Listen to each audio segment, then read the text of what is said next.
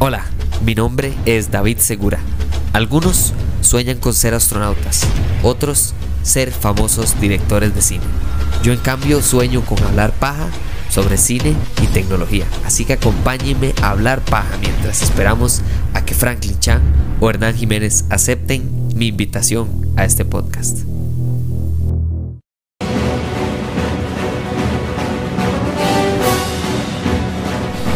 Bienvenidos de vuelta a Hablemos Paja.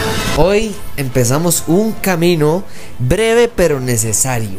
Breve pero clave y que no se dieron cuenta ustedes en el episodio anterior que lo empezamos sin yo decirles que estábamos empezando este grandioso camino hacia marzo del 2022. ¿Y por qué digo hacia marzo del 2022? Bueno, para todos los que no saben, este es el año de Batman el año en que vuelve otra vez Batman a los cines. Y lo importante no es que vuelva Batman, no es que sea Robert Pattinson, no es que... No, no, no. Lo que importa aquí es que vamos a hacer un camino hacia Batman, igual que hicimos uno hacia Spider-Man y etc. Lo que pasa es que tenemos un mes, entonces claro, hay que entender que el 4 de marzo del 2022 ya vamos a tener que haber hablado de todas las películas de Batman de, en Hablemos Paja. ¿Vamos a hablar de todas? No, pero ya empezamos sin que ustedes se dieran cuenta. ¿Y cómo hablamos de la primera película de Batman? Pues Tim Burton. ¿Y cómo vamos a seguir? Bueno, no, no vamos a hablar de la mejor o la decente, llamémosle de Joel Schumacher sino que vamos a quitarnos del camino y quitarnos de enfrente un gran obstáculo para llegar a la genialidad que yo creo que nos espera el 5 de marzo porque soy una persona positiva.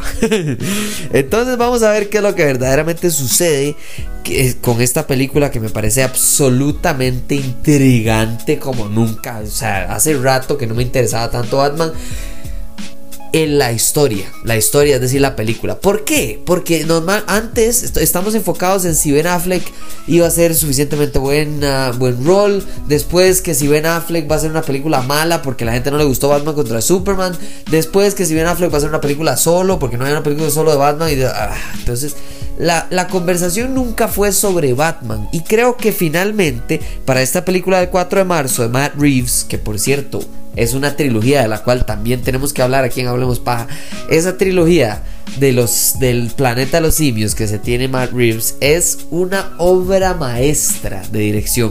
Pero vamos a llegar a eso después. Pero eso me llena de felicidad, de tranquilidad, de respeto hacia esta película del 5 de marzo. Porque mucha gente duda de, de Robert Pattinson. Tal vez otra gente duda, no sé, de Zoe Kravitz o de Paul Dano o de Colin Farrell. Sí, ese Mae que es el pingüino, ese es Colin Farrell. Wow.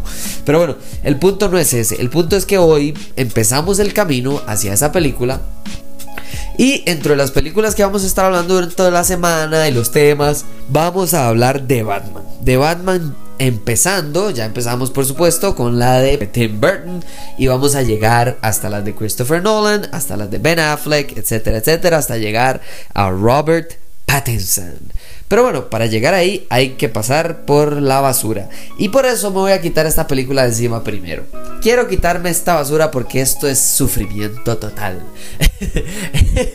esto es hablar para mí Ay, de una de las películas que más detesto en el mundo. Porque hay películas malas que disfruto. Y lo he dicho y lo he repetido y lo voy a seguir repitiendo. Yo sé que son pésimas, pero disfruto de las películas de Transformers de Michael Bay. Yo sé que está mal, yo sé, yo sé, pero de ahí, así es la vida. Pero hay películas también malas que en general la gente disfruta. Por ejemplo, película de 1975. Yo no había ni, pero, pero ni cerca estaba en hacer. Y es una película que yo sé que mucha gente vio en su niñez, en su juventud, o incluso años de años después en el tele, porque lo pasaban en la noche o en la tarde, en Repretel, en Teletica, en Canal X. Usted estaba pasando canales y de alguna manera es como esta película que la gente por alguna razón o a mi alrededor la gente son raros porque así tal vez me ruedo de gente rara esta película que se llama La invasión de las arañas gigantes. Primero empecemos con el título, wow, increíble. Número 2 es en 1975, se pueden imaginar los efectos especiales, si no se los pueden imaginar, piensen a la primera película de Star Wars y quítenle tres años. Eso, ese es el nivel de efectos especiales. Y número 3, no, iba por el número 2, bueno, no sé. Y número 3, lo importante de esta película para mí es que creo que es una pésima película que la gente disfruta. Ahora, tal vez hay gente que cree que es una obra de maestra, puede ser, pero para mí es una película mala que yo disfruto. Además, en el 2003, de, no podemos hablar de películas malas sin hablar de la película mala que es The Room. En el 2003, Tommy Wiseau hace una película llamada The Room, que ya hemos hablado aquí en el podcast, pero deberíamos de hablar de la original. Creo que de la que hablé fue de la adaptación que se hizo de esa película a manera de comedia. Pero lo importante aquí es que esa película del 2003 fue un fracaso total y de repente no lo fue, porque es una pésima película que mucha gente disfruta. Yo creo que esta película no es una película que nadie puede disfrutar, ni porque sea mala, ni porque sea una película mala que la gente disfruta por ser mala, que sea tan mala que sea buena. No, no, no, no. Esto no puede ser así.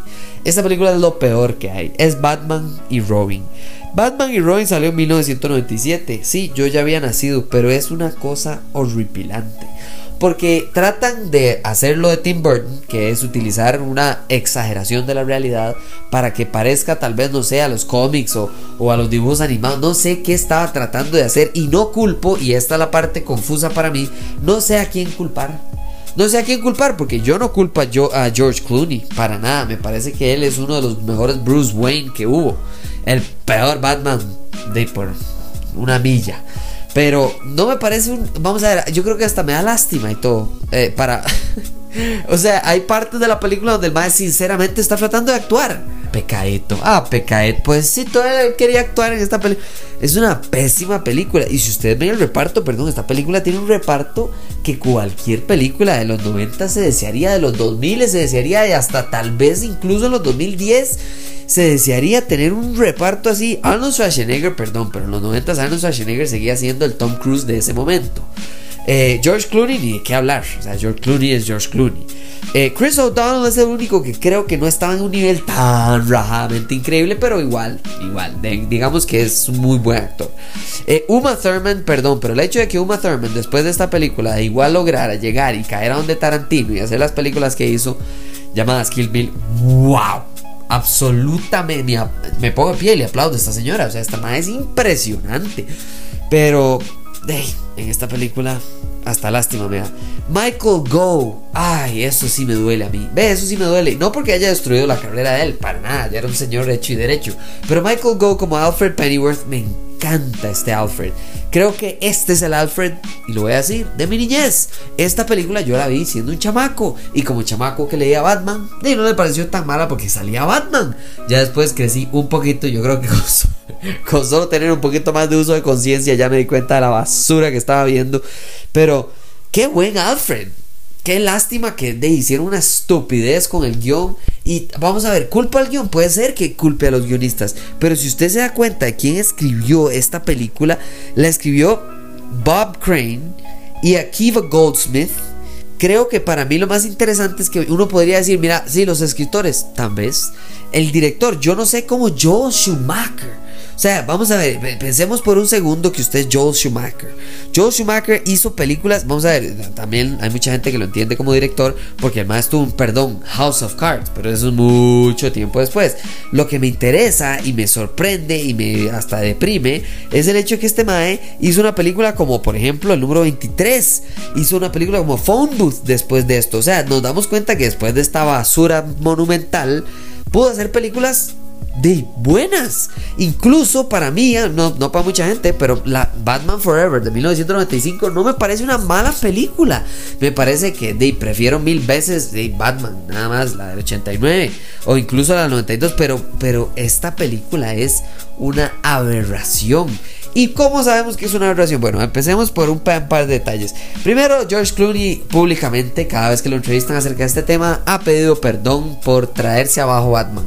No lo logró porque nada puede traerse abajo Batman, es uno de los personajes más importantes de la cultura popular. Pero el, el hecho de que él pida perdón, él, George Clooney, perdón, es George Clooney, todavía sí, Chris O'Donnell, que es un mae más de X cualquiera, es George Clooney, mae. O sea, si George Clooney pide perdón por un rol que él hizo, es que verdaderamente se arrepiente a un nivel máximo. Pero bueno, yo y yo no le yo no yo no creo que él se merezca que lo ataquen por esta película. No, para nada. Después de eso, vayamos al hecho de Alfred y el hecho de que Alfred en esta película es Marta. Alfred es Marta. ¿Por qué Alfred es Marta? Porque Alfred básicamente es la manera de tratar de humanizar algo que no tiene sentido y que no tiene una manera de hacerlo más que con un atajo sin sentido. Que es número uno, Alfred tiene la misma enfermedad que la esposa del Mr. Freeze. Ah, y, y ahí vamos a lo más triste de todo. Mr. Los villanos en general. Uma Thurman, yo, de lo que tiene es sex appeal, pero de nada más, o sea, de una manera súper inútil, sexista, no, no tiene. Vamos a ver, la, la misión de ella es proteger el planeta. Ah, tome uno con un mag que quiere congelar el planeta para matarlo. ¿Qué? O sea, no tiene sentido. Entonces me alío con un mae que es Bane, que por cierto ni siquiera tiene el don del habla, huevón. Este mae no, sirve para nada más que músculos y líquido y esteroides. Eh, eh, eh, o sea, ¿qué? Usted lo que quiere es proteger el planeta. Usted hiedra venenosa, usted lo que quiere es proteger la naturaleza. Ah, no, congelémosla. No, congelémosla. No, congelémosla. Si usted congela las, las flores, igual se ven hermosas. No entiendo. No, no tiene sentido. No tiene sentido. Y en ningún momento, por cierto, Uma Thurman, y lo vemos en Kill Bill, tiene la capacidad de ser una de acción de verdad. ¿Aquí qué hace? Ah, le sopla la cara a un par de gente, vuela un par de taconazos para arriba y para abajo y, ya, no tiene ningún tipo de...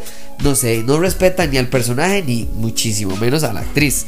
Y el hecho de que a Arnold Schwarzenegger le dijeron, madre, mira, ¿por qué no te escribís un guion vos solo? Y el mae escribió el guion más triste del planeta. O sea, entiéndame que el guion de este mae, cuando llega y dice, everybody chill, todo el mundo, tranquilo. O sea, ah, casi, o sea, es como entrar a un lugar más congelados.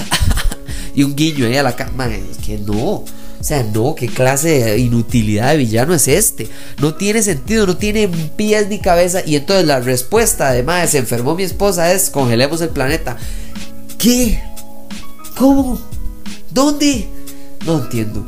Y el hecho de que, por cierto, eh, eh, hablemos de Chris O'Donnell. Vamos a ver.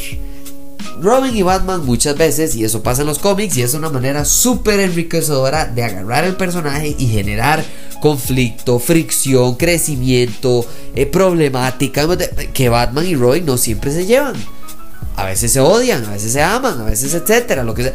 Ah, no, ah, no, esto es literal, así, en serio, Batman trata de matar a Robin, le apaga el motor, le apaga el motor, mátase, muérase, o sea, no, no entiendo yo esta película. Y, no empecemos con los trajes, ¿verdad? Con los trajes no empecemos porque en efectos tiene mejores efectos especiales. Y la invasión de, los, de, las, de las tarántulas grandes de 1975 que la hiedra venenosa de esta película. O sea, son unos efectos, mae. Pero como de teatro ahí, de barrio ahí, disimulado de colegio, mucho, digamos.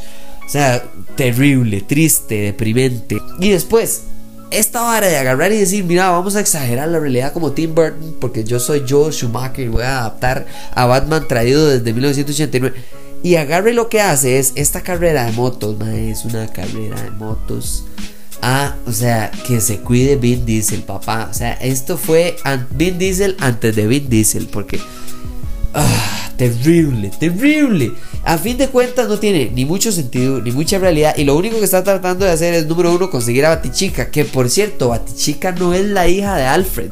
Y a mí no me importa que lo adapten y que hagan un nuevo tipo de Batichica, eh, ok. Pero, ¿qué? O sea, Batichica, básicamente Alfred, eh, me estoy muriendo, ¿por qué no va usted y, se muere usted primero? Trate de morirse usted primero, el que se muere primero gana. Es una falta de, respeto hacia Alicia Silverstone, es una falta de respeto hacia Michael Gough, que es un excelente actor, es un señor eh, eh, Alfred fenomenal, no dije nada, fenomenal Alfred Pennyworth.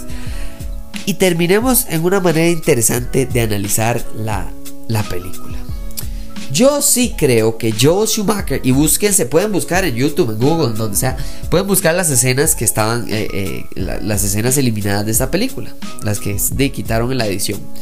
Yo creo que esta película todo el mundo dijo, mira, ¿por qué no imprimimos plata? Porque vamos a ver, las películas, las de Tim Burton, creo que costaron no sé, como 30 millones y hizo como 300 millones. La otra costó, no sé, 80 millones y hizo 500 millones. Y entonces el man dijo, claro, aquí la gente, los, la, gente que le gusta Batman, que le gusta Superman, que le gusta... De ahí nada más usted pone un carajo que se parezca a Batman en la, en la gran pantalla y ya, a nadie le importa. Y ahí es donde llegamos a la realidad de hoy en día. La gente hoy en día está más conectado con los personajes de Marvel que con Batman y con Superman. En cultura popular yo no creo que le lleguen, pero entiendan que la gente hoy en día tiene más conocimiento de cultura popular de Marvel que de DC. Y eso es gracias al cine. Esta película es todo lo contrario a lo que sería Christopher Nolan, todo lo contrario a lo que sería el universo cinematográfico de Marvel todo lo contrario a lo que sería, por ejemplo, películas tal vez de cómics que son un poquito menos eh, famosas o menos de, eh, conocidas popularmente, como por ejemplo Kingsman, o incluso hablemos de Zack Snyder, hablemos de Watchmen. Watchmen llegó en la década de los 2000 a cambiar esta idea de que verdaderamente podemos conectar los cómics a la realidad y aún así adaptar la historia que viene originalmente de los creadores de estos personajes. Ahora, no son tan famosos como Batman y Superman. De Iron Man cuando empezó tampoco era famoso. Thor, la mamá lo conocía.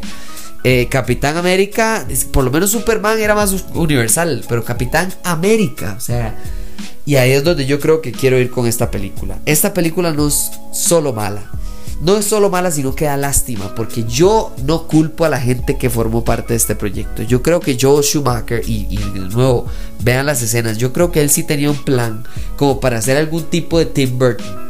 Y, no en, fotocopiar lo que el brete que no no no estoy hablando en serio de hacer una película de Joe Schumacher y entender a Batman y utilizar el super reparto que le dieron pero lo que yo creo es que esta película no iba a ser este desastre universal por favor, si no la han visto, ahórrense esas horas de vida, que por cierto, eso es otra cosa que le critico.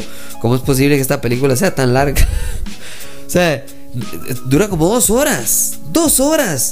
Perdón, pero si Venom puede ser de hora y media y de alguna gente la odia, a otra gente le parece buena, esta película que absolutamente todo el mundo la odia, nunca debió de ser de dos horas.